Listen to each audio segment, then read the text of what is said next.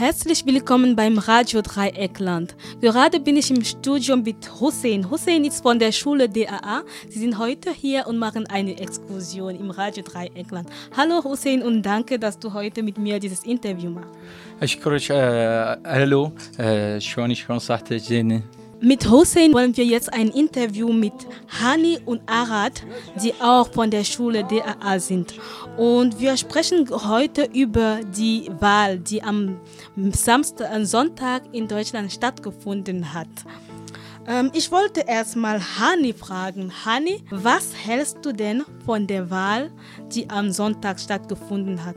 Ähm, Hussein stellt die Frage nochmal auf Arabisch. ماذا كان النتائج ال- يوم الأحد الماضي بالنسبة لك؟ بالنسبة للنتائج النتائج كانت بالنسبة لنا جانب آه، نوعا ما مرضية آه، بسبب فوز آه، ال- بسبب فوز فوز بسبب فوز انجيلا ميركل. انجيلا ميركل أو اللي نسميه الحزب المسيحي الديمقراطي. ديمقراطي إيه. وأنا شفت هاي ال- آه، الانتخابات شفافة يعني كل- ديمقراطية يعني. كلش ديمقراطية كانت. آه، أبا آه، حزب البديل من أجل ألمانيا. النازيين الجدد مظبوط. هم جاوا النتائج صح، صح. كويسة. آه، حزب البديل هاي السنة يمكن من آه، من عام التسعينات لأول مرة يطلع بهالنتائج هاي صح. ويمكن هاي بالنسبة لكرههم لل للاجئين. للاجئين وصارت لهم شعبية وصار لهم آه، أعتقد حوالي 80 مقعد بال- بالبرلمان. وخاصة في مقاطع باينه خاص في مقاطع بايرن ومقاطع زاكسن أو. صحيح والله نشوف ال- بالحكومة الجديدة شي يسوون على مود اللاجئين.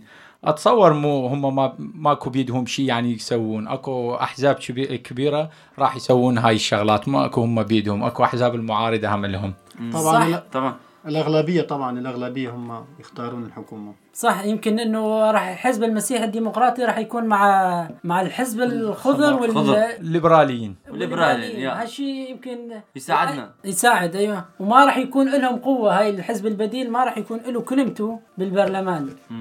صحيح نشوف ان شاء الله ايام القادمه نشوف النتيجه شي شي يصير نشوف ان شاء الله ان شاء الله Hani Arad, ich habe noch eine Frage an euch. Ähm, was erwartet ihr jetzt vom neue, von der neuen Regierung, von den neuen Erwählten? Das, das stimmt schon, das sind noch die Alten, das ist noch ähm, Angela Merkel, aber ihr habt bestimmt neue Erwartungen an sie, da ihr auch hier lebt. ماذا تتوقعون من الحكومه الجديده أنجلا ميركل آه، يعني إذا شكل الحكومة ماذا تن- تنتظرون النتيجة؟ والله بالنسبة لنا أنج- أنجلينا ميركل هي كلش زينة هي تعمل ال- لمصالحنا وهي تعمل لمصالح اللاجئين هي مو ضدنا لأن نحن نريد انجيلا ميركل يبقى وما يروح. وبالنسبة أتوقع انجيلا ميركل آه، بعد الانتخابات هاي راح تكون عندها شوية آه، قرارات جديدة يمكن راح تكون ضد اللاجئين ما راح تكون لمصلحتهم ما راح تعطينا مثل أول قرارات أولية مشان إيش؟ بس إنه مشان ترضي الشعب.